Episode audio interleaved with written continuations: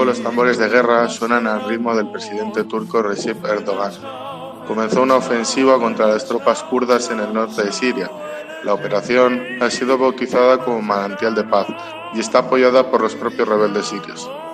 Una operación contra la Unidad de Protección Popular Kurda, que forman parte de las Fuerzas Democráticas Sirias y que se integran en el PKK o Partido de los Trabajadores del Kurdistán, enemigo declarado de Turquía. Es cierto que Ankara lanza promesas de paz y seguridad, pero el mundo ve el inicio de una guerra contra Siria, con esta declaración no oficial de guerra por parte de Erdogan. En Turquía es bastante común que personalidades del deporte, el cine, la televisión, apoyen a las fuerzas de seguridad del Estado y a su ejército tras acciones militares o atentados.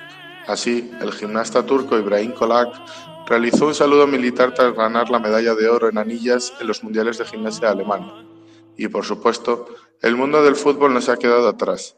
El internacional turco Cengiz Under de la Roma, lesionado y sin poder jugar con su selección, colgó una foto en Twitter con tres banderas turcas y haciendo el saludo militar.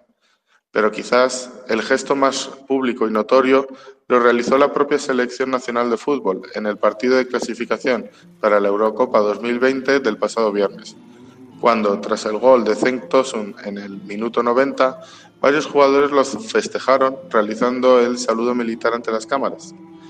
También, tras el partido y en la propia cuenta oficial de la selección, con la foto de los jugadores realizando ese saludo militar, se unió a una frase que decía, dedicaron su victoria a nuestros valerosos soldados, así como a nuestros militares y conciudadanos caídos como mártires.